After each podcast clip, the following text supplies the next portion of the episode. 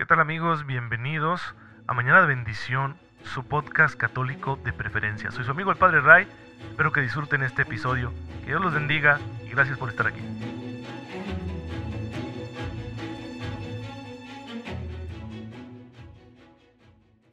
Muy buenos días hermanos, muy feliz miércoles tengan todos ustedes, bienvenidos a su podcast católico favorito, Mañana de Bendición.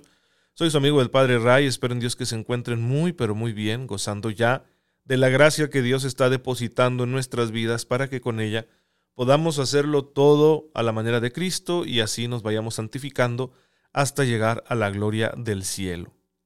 Muchos hermanos nuestros ya lo han hecho, son los santos, por eso veneramos su memoria. La iglesia cada día en la liturgia nos presenta un elenco de las memorias de estos hombres y mujeres que por su fe en Cristo se entregaron completamente a la voluntad de Dios. El día de hoy destaca la figura de San Policarpo de Esmirna, un obispo de esta ciudad que se encuentra en lo que hoy es Turquía, hoy recibe el nombre de Izmir, eh, que vivió durante la segunda mitad, perdón, la primera mitad del siglo II. Murió mártir en el año 155 a los 90 años de edad. De él tenemos algunas fuentes que nos ayudan a entender la veracidad de lo que se dice de su persona y de su martirio. Para empezar, algunos escritos que se conservan del mismo, otros que tenemos de, un santo contemporáneo de San Ignacio de Antioquía, que es obispo de la ciudad de Antioquía, también lo llevan al martirio y escribe en su cautiverio, mientras lo llevan a, Roma, escribe una carta precisamente para Policarpo, de obispo a obispo. Y además tenemos la figura de San Ireneo de León, de quien no hay dudas de, de su historicidad, que en su escrito contra los herejes también nos habla de Policarpo. Fue discípulo suyo. Y Policarpo dice conoció a San Juan. Entonces tenemos a alguien que ha recibido el mensaje de Cristo a través de uno de sus más íntimos amigos, de uno de los apóstoles, de uno de los doce. Entonces, estamos bastante seguros de la importancia que tiene esta figura de la iglesia antigua. Algunos historiadores señalan que durante 30 años fue obispo de la ciudad de Esmirna y fue capturado por eh, las autoridades rumanas durante la persecución que se desató bajo el gobierno de los emperadores Marco Aurelio y Cómodo. Frente al procónsul fue interrogado y se recoge en algún acta que dijo lo siguiente, he servido a Cristo desde mi infancia, no lo voy a abandonar ahora. Entonces lo quemaron vivo frente al populacho. Fue un, gran testimonio de vida que fortaleció a la iglesia en esa región del Asia Menor, de lo que hoy es Turquía. Y bueno, pues tenemos el ejemplo de estos mártires que han sido fieles al Señor a pesar de esta adversidad, porque la gracia de Dios tiene esta capacidad de ayudarnos a entregarnos por completo, pase lo que pase, sin importar qué suceda, permanecer fieles. Esto solo es posible con la gracia. Entonces, si ellos pudieron ser fieles en medio de aquella cruel persecución, pues con cuánta mayor razón nosotros, que bendito sea Dios, aunque tenemos nuestras dificultades, no vivimos en circunstancias tan adversas como las que ellos tuvieron que atravesar. Así que pidamos su intercesión para que el Señor fortalezca nuestra fe y nuestra voluntad, y de esa manera pues podamos ser fieles hasta el final también nosotros. Y bueno, hermanos, pues la fidelidad es lo que hay que destacar en la historia de la iglesia. Al estar, haciendo este recorrido histórico sobre la vida de la iglesia, tenemos que buscar esas raíces de fidelidad, ese hilo conductor de la fidelidad que está presente especialmente en los santos. Porque como iglesia tenemos que esforzarnos por ser fieles al Señor en medio de tantas circunstancias históricas cambiantes, desafiantes, que la edad moderna, que es la que actualmente estamos estudiando, pues no estuvo exenta de ello. Tenemos que durante este tiempo se establece un cierto modo de entender el mundo, de entender la vida, que podríamos caracterizar con estas tres notas. Primero, la homogeneidad cultural que se da debido a la idea de nación. Se fortalece la idea de nación. Estas naciones, especialmente las potencias europeas, transmiten este mismo esquema a sus colonias. Luego, este sistema político de una estratificación social quizá muy rígida, pero en el que se empieza a desarrollar ya un pequeño cambio, debido a la internacionalización ¿no? de las potencias europeas debido a sus conquistas, a, todo este proceso de colonización, viene el auge del comercio. Y el comercio va a permitir a muchos miembros, a muchos, no, quisiera decir ciudadanos, pero no sé si el concepto aplique todavía durante este, tiempo, durante este tiempo, perdón, de estas naciones que desarrollen una actividad comercial, una actividad mercantil, una actividad gremial muy avanzada, muy organizada, y esto va a generar una nueva clase social. Entonces, ciertamente hay una estratificación, pero empieza a darse un cambio. La aristocracia de siempre, de la nobleza, de las grandes familias, herederos del sistema medieval, empiezan ahora a verse en competencia con lo que se va a llamar la burguesía. Este eh, adjetivo, burgués, que se acuña debido al término burgo, ¿no? que, que es como para designar un pueblo, una pequeña ciudad. Entonces los burgueses no son grandes terratenientes, no son los herederos de las fortunas medievales, no tienen títulos nobiliarios, pero empiezan a ser prósperos debido al auge económico que está desarrollándose en las potencias europeas y en sus respectivos imperios. Esto, el surgimiento de esta nueva clase social es muy importante para el desenlace de la edad moderna. Y la tercera nota, pues, es el régimen político, el absolutismo, la autarquía, el que todo el poder, toda la autoridad está concentrada en el rey. Incluso en naciones que por su situación histórica van a tener un parlamento, eh, como Inglaterra, el rey sigue teniendo una gran autoridad y las Fuerzas Armadas, los políticos, todo se considera como del rey, ¿sí? soy de la Armada de su Majestad, van a decir, ¿verdad? O soy abogado de su Majestad. Entonces, sigue habiendo ese sistema autárquico y en otros países es, es más uh, central, está más centralizado todo, como, como la Francia de Luis XIV. Bien, este sistema político para sostenerse genera lo que llamamos la burocracia. Es decir, ya los intermediarios entre el rey y sus súbditos no van a ser la nobleza de siempre, no van a ser los jefes del ejército, sino la burocracia, un montón de oficiales que no pertenecen a la aristocracia, que están dedicados a tareas de escritorio, de ahí el nombre, ¿no? Bureau, una palabra francesa que significa eso, escritorio, y que van a ser como el brazo la extensión del rey, del monarca, para poder gobernar en el país. Entonces, junto con la aristocracia y la burguesía, tenemos nosotros a los burócratas. Se configura entonces un nuevo sistema político, una estratificación social, y ya están ahí en germen los procesos sociales que van a desenvolverse hacia el final de la edad moderna. En primer lugar, esto de la identidad nacional se va fortaleciendo. Y entonces las colonias empiezan a decir, también nosotros tenemos nuestra identidad y queremos ser más autónomos. Así que van a empezar a gestionarse procesos de independencia. De igual manera, el antiguo régimen, caracterizado por la autarquía, por esa homogenización cultural, nacionalista, pues va a empezar a calar mucho, especialmente en la población más pobre. Y no van a faltar los intelectuales que van a asusar esa inconformidad, ese hartazgo social para generar un proceso que va a llamarse revolucionario.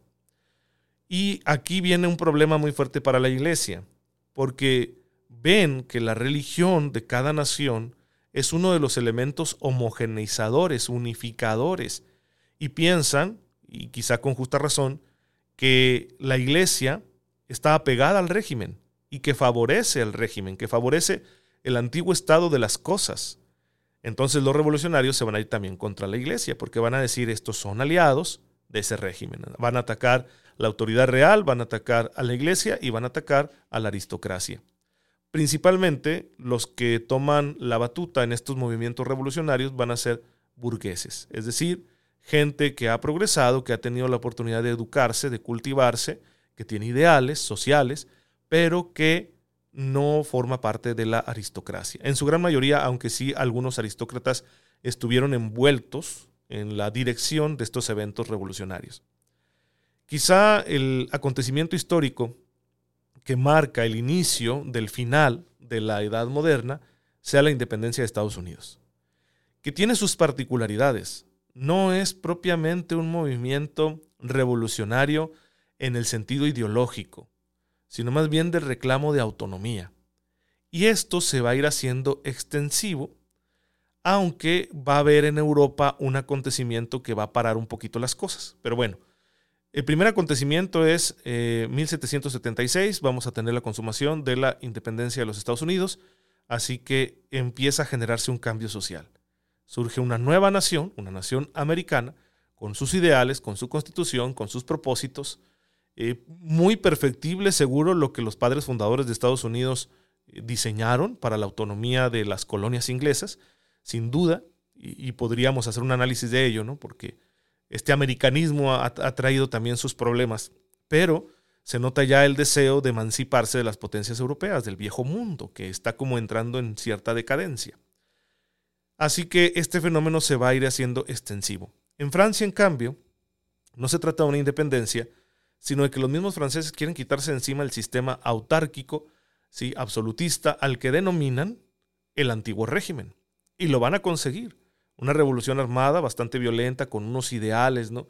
Eh, en el que van a estar muy presentes hay algunos pensadores ilustrados. Es donde, donde se fragua el, famoso lema de la revolución, de libertad, fraternidad, igualdad. Y con base en este ideal, pues van a empezar a proponer un nuevo cambio de régimen. Dicen, no se puede conseguir por las buenas, pues se va a conseguir por las malas. Y empieza la toma de la Bastilla, empiezan las rebeliones incluso de parte del ejército francés contra el antiguo régimen y la revolución se hace extensiva y se instaura.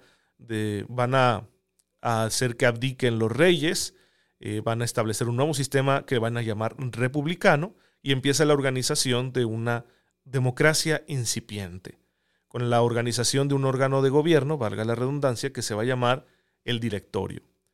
Va a haber aquí algunos liderazgos y empieza la persecución política, la revolución, para que se instaure y se consigan esos ideales tan bonitos que han diseñado, necesita quitarse de encima a los opositores, es decir, a los monárquicos y a todos aquellos que se les parezcan. Entonces empieza la represión política, que se realizó con bastante brutalidad en este episodio de la historia.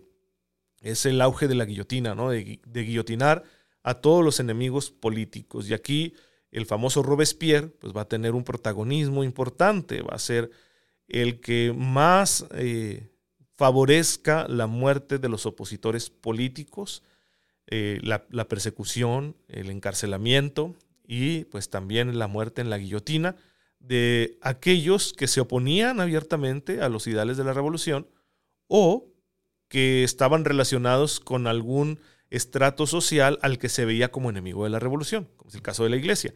Incluso algunas monjas fueron asesinadas brutalmente durante este régimen que se llamó el terror, este periodo se llamó el terror, ¿no? Cuando Robespierre estuvo a la cabeza hasta que se, se, deshicieron también de él e igualmente lo guillotinaron, ¿verdad? Porque hasta los mismos revolucionarios les hartó esta manera tan cruel de proceder.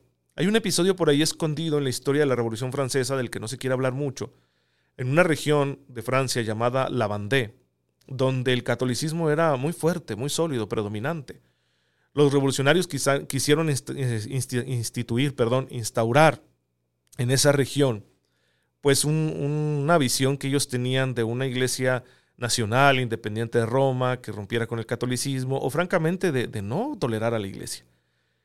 Y estos habitantes de la región de la se resistieron y fueron masacrados brutalmente. Porque hubo una resistencia y resistencia armada, ciertamente se armaron porque decían, no nos importa el régimen que se elija para gobernar Francia. Lo que queremos es que nos sigan dejando practicar en paz nuestra religión francamente fue una persecución religiosa y se cebaron contra ellos. El ejército republicano eh, hizo, no, no saben qué clase de desmanes, es un episodio tan oscuro que muchas veces se ha querido ocultar en la historia de la Revolución Francesa y que apenas en los últimos años eh, algunos historiadores europeos lo han estado desenterrando. Bueno, pues es un episodio heroico para la iglesia, ciertamente.